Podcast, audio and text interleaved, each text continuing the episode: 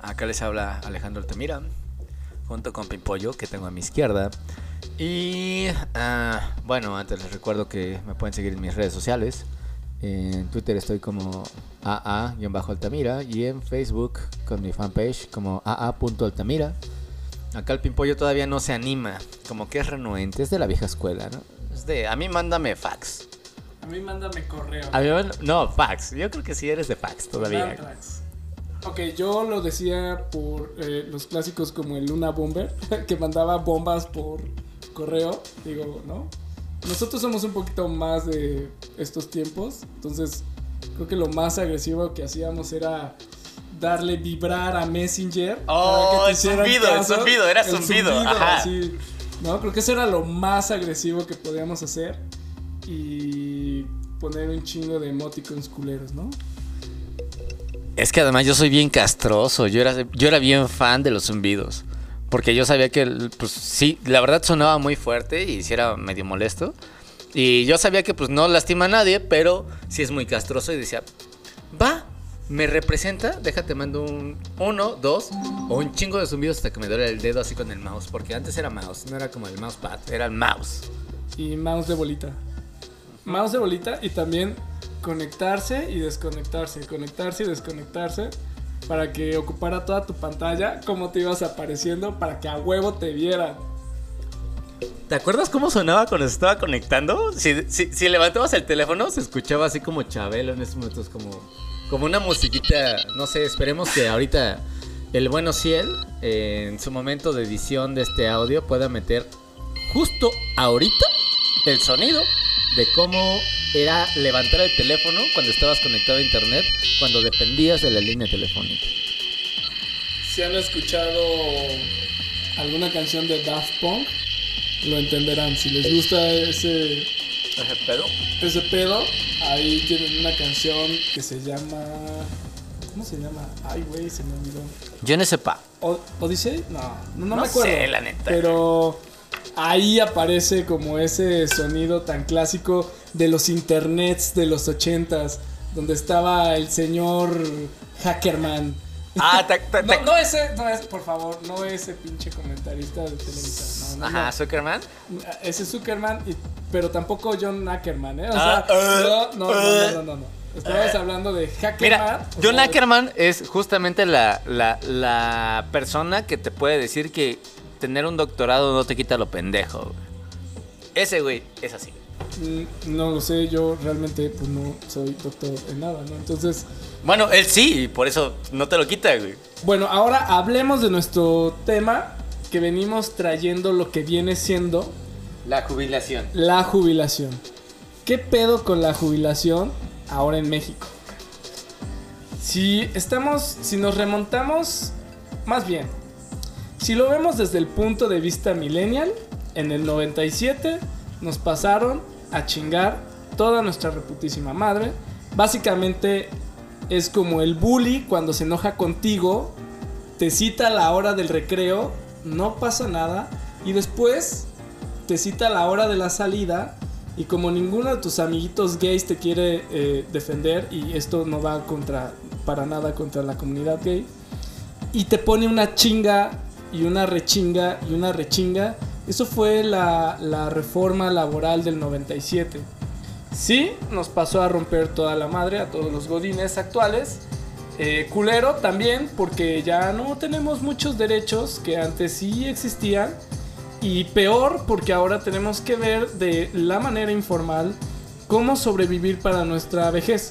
Los más afortunados pueden sacar un fondo privado para el retiro, en donde te salen eso de dame dos mil varos al mes, yo lo meto a rendimientos y te vas a jubilar con dos melones para, para tu muerte. Eso, eso es para los más afortunados. Para los menos afortunados, pues le tendrán que rascar hasta muy tarde. Para los más brillantes, pues irán del país, ganarán dinero, invertirán en bienes raíces y espero que vivan de sus rentas. Y para la gente común y corriente, pues no sabemos qué chingados va a pasar. Solamente por eso, tu punto de vista de no tener hijos, eh, aquí ya no sería válido. Aquí sería como, ok, bueno, pues ten hijos, Un perro no te va a ayudar en tu, en tu retiro, un gato tampoco. Ajá, Entonces, ajá. pues ya podrías tener hijos para que te cuiden, ¿no? O sea, ya regresaríamos a eso. Bueno, mm, tienen que saber que yo no tengo ni perros ni gatos y solamente tengo plantas y jamás una planta me ha cuidado tan... No, no, sí, sí, verga, me cuidan un chingo. Ah, bueno, ya son dos plantas. o sea, mm, las plantas, pues obviamente me generan el oxígeno y qué chingón. Ajá, que les vale madre estos tres, yo sé, porque son bien animalistas.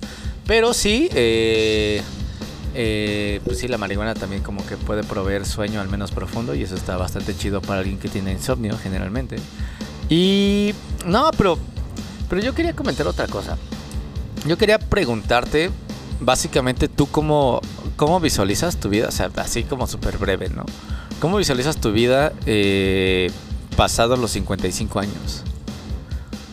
Ahorita nada más haciendo un paréntesis y justamente lo que decías de un punto para, para tener hijos quizá.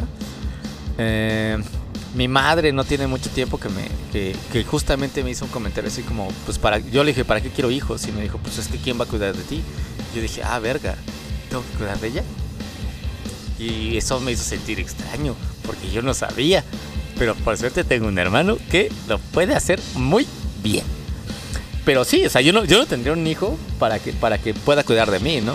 Y algo también comentó en ese momento mi madre, así como de la jubilación. Y así como, pues es que eso ya no existe para esta, esta generación, ¿no? O sea, se quejan mucho de los millennials, pero pues también nos dejan en una condición pues bien precaria. O sea, nosotros tenemos como totalmente inseguridad laboral y inseguridad para el futuro. Y justamente lo que le decía en ese momento a mi madre y mi padre, que mi madre fue la única que se sintió como agraviada, fue pues bueno, yo espero que la eutanasia ya sea legal, al menos para saber que mi salida de este mundo pues pueda ser como libre y, y cuando yo quiera. Ajá. Pero en ese sentido, tú acá, Pimpollo, ¿qué, qué, qué expectativa o qué perspectiva tienes del futuro? Específicamente ya en un futuro donde pues, tienes una edad avanzada, 55, 60, 70 años. Para Pimpollo del futuro, esto va a quedar grabado, ¿no? A ver qué chingados hice en estos 20 o 30 años antes de empezar a, si es que estoy vivo, eh, cómo voy a llegar hasta esa edad, ¿no? Eh, punto número uno, creo que no estoy esperando nada de las instituciones ni nada del sector privado. Ese es como primer punto, ¿no? Eh, esto es encarnizado de una manera figurativa. Obviamente todos los conceptos agresivos y violentos que puedan escuchar de mi boca son en sentido figurado, ¿no? Entonces, en este, en este eh, como encarnizada lucha por la sobrevivencia, creo yo que lo mejor sería armar un plan a largo plazo para poder retirarme. Mm, hay otro tema que tampoco tenemos ahora los millennials, ¿no? Es muy curioso cómo eh, he visto reportajes estúpidos, bastante ignorantes, sobre que ahora dicen, bueno, es que ahora los millennials no quieren tener hijos, pero además tampoco están buscando casa propia. En serio, Ah, yo vi eso y dije, puta madre, ¿tú crees que alguien no va a querer su propio espacio? ¿Tú crees que quiero vivir con mis padres? ¿Tú crees que quiero... Ah, todo el mundo diría, sí, en un sótano, ahí conectado a internet y jugando videojuegos. A ver, cabrón. En México, si tienes suerte, vives en una casa de interés social, cabrón. ¿No? En un barrio cabrón donde te tumban, ¿no? Si ven que tienes zapatos boleados. Ya ni siquiera nuevos, pero sí boleados. Entonces, a ver, céntrense periodistas, no sean imbéciles. Si ustedes están viendo no te quieres casar no no quieres tener hijos, no es quizás en el fondo porque no quieras, sino porque no puedes. ¿Cómo los vas a mantener si actualmente no te alcanza ni para vivir tú? ¿Y cómo creen que no quieres tener una casa propia? Pero cada vez la burbuja inmobiliaria es cada vez más y más grande y es completamente inalcanzable. Y con los pinches salarios que dan, ¿cómo crees que no voy a querer un departamento? Pero no lo puedo pagar. Entonces, pues obviamente todo el mundo dice, ay, pues es que prefieres rentar. Pues güey, no te alcanza para otra cosa. Y todos, ay, ¿a poco no puedes pagar una renta de 8 mil varos? Güey, gano 8 mil varos. No los voy a destinar para, para pagar una propiedad o rentarla en, en eso. Tengo que compartir. O muchas veces tengo que vivir con mis padres que sí pudieron tener una casa y pues ya, ¿no? Esperar que se apiaden de uno o pues si la venden, pues ya ni modo, ¿no? Esto no es que uno sea parásito, pero es a lo que te está orillando el sistema. Ustedes imagínense ganando un salario de 8 mil varos. Y eso es para los que les va bien. O sea, yo lo pongo como punto de referencia porque un titulado más o menos gana eso y personas no tituladas y demás ganan un rango entre 5 mil a 7 mil y pico. O sea, ahí están los anuncios, ¿no? De vigilancia y todo ese pedo que te dice, gana 7500 varos al mes. Yo digo, no mames, o sea, eso no te alcanza para nada. De por sí no te va a alcanzar para tu canasta básica, para salir y divertirte o lo que sea. Ni mucho menos para ahorrar para tu retiro y demás. Entonces, a ver, no nos engañemos. El sistema no es la solución tenemos que ser disruptivos en este sentido, o al menos yo se lo digo a mi pimpollo del futuro. Frase de emprendimiento. Frase de emprendimiento, disruptivo, lo acepto, pero pues obviamente te están orillando a irte a la cuestión informal. O sea, discúlpame si no te voy a pagar impuestos, pero no mames, primero cóbraselos a los grandes empresarios, ¿no? Y luego haz tu plataforma sencilla y luego te pagaré impuestos, no antes gástatelos de manera correcta y no pongas a juniors en la política y te pagaré impuestos para que se hagan las cosas. Demuéstrame en qué te los gastas y te pagaré impuestos para que sigas haciendo eso. Haz todo opaco y me iré a la informalidad. Probablemente busque alguna manera brillante de conseguir dinero para hacerme de propiedades y vivir de rentas. Es lo más que puedo decir ahorita, digo, bajo mi, mi, conocimiento y a lo que sé. Creo que ese sería el camino para un pimpollo del futuro.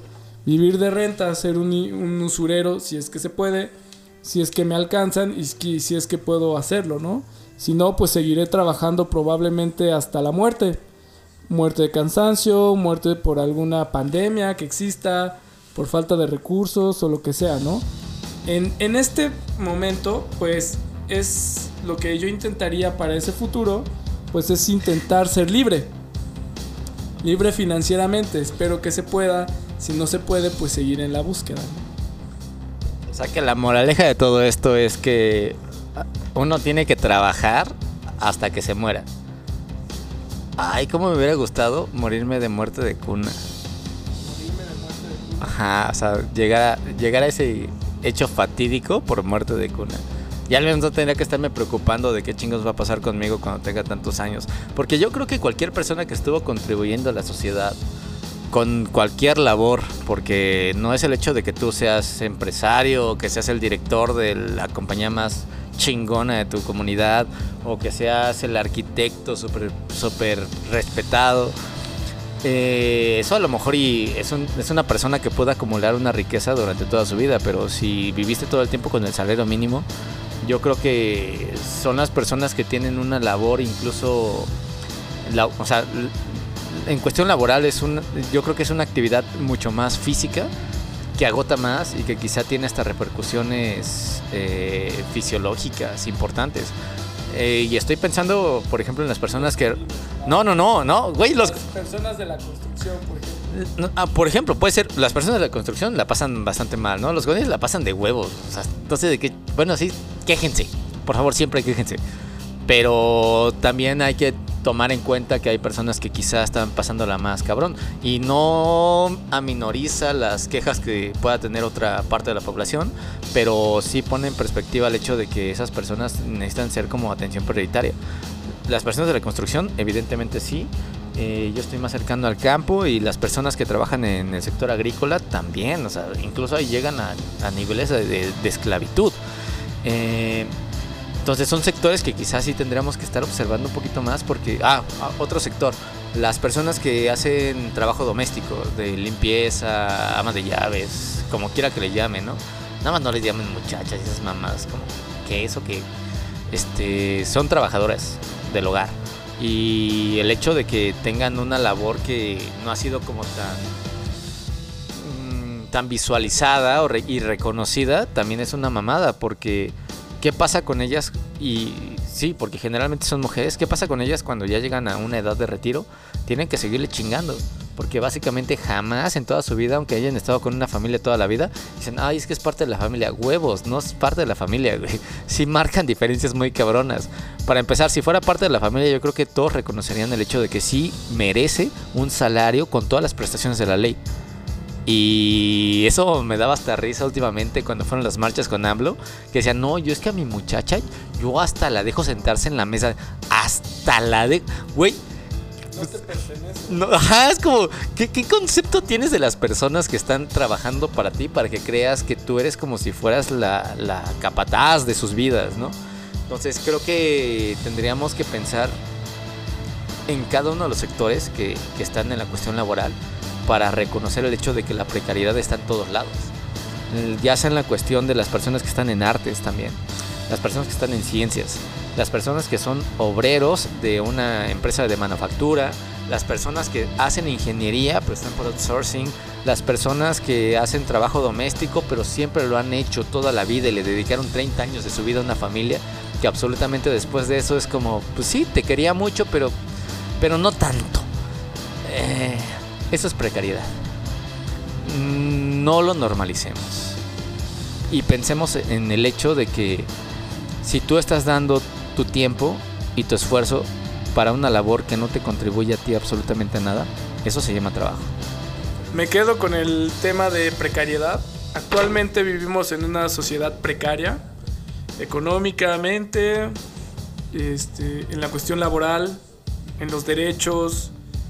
Eh, sabemos que estamos en un gobierno de transición, si se quiere llamar así, que quiere hacer las cosas diferentes y demás pero creo que nosotros o nuestro papel desde la sociedad es presionar para empujar y caminar hacia otro tema. O sea, somos la base ahora como millennials, como una base fuerte.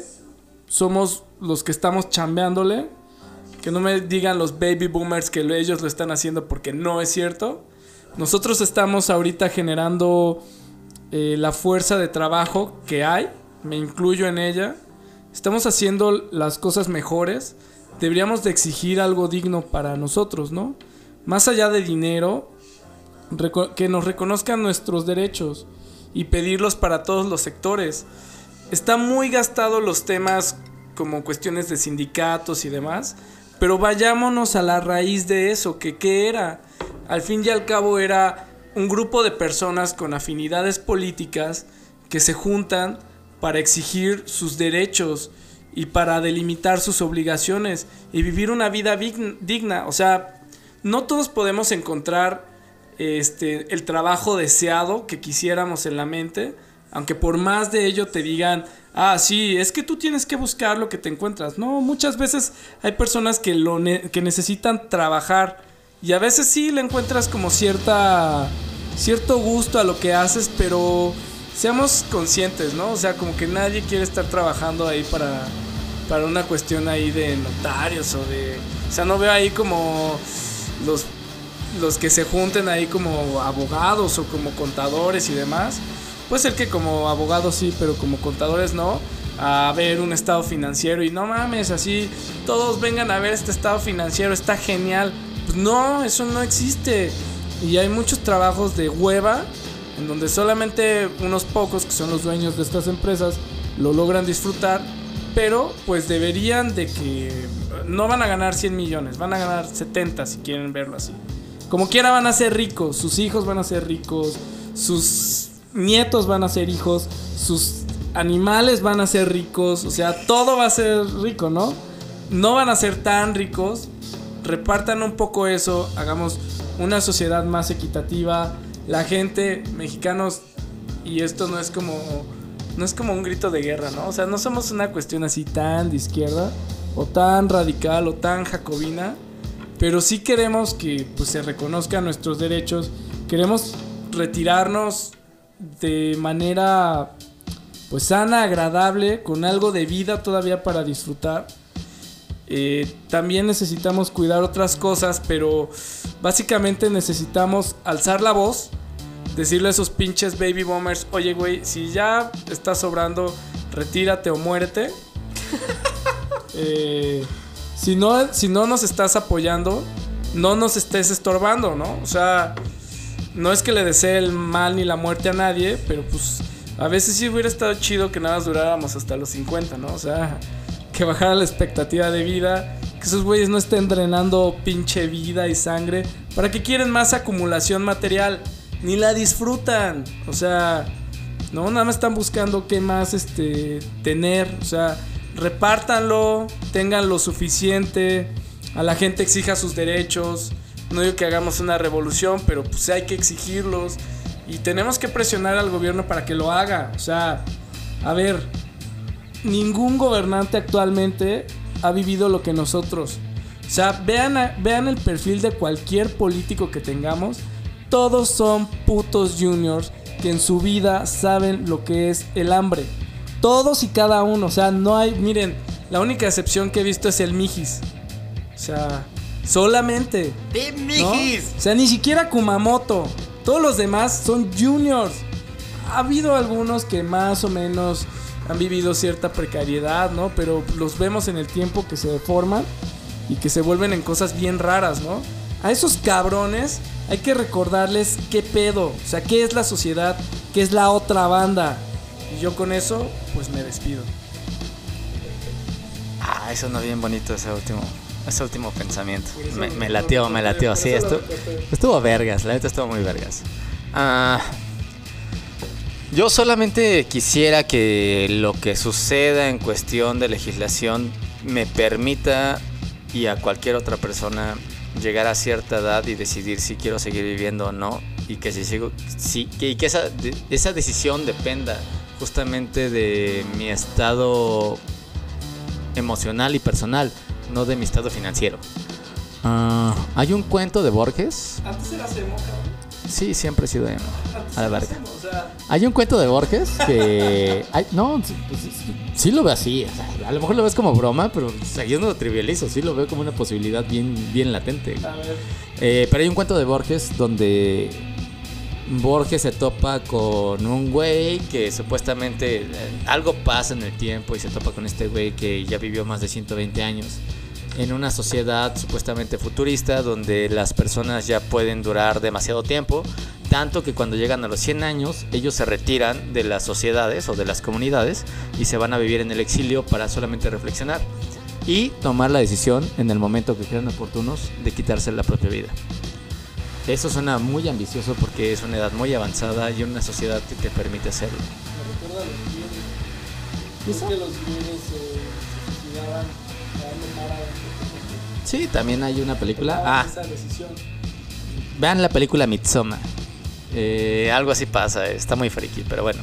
Yo pienso que todos merecemos, por el hecho, por el simple hecho de haber contribuido a esta sociedad, tener un, Ajá, sí, claro.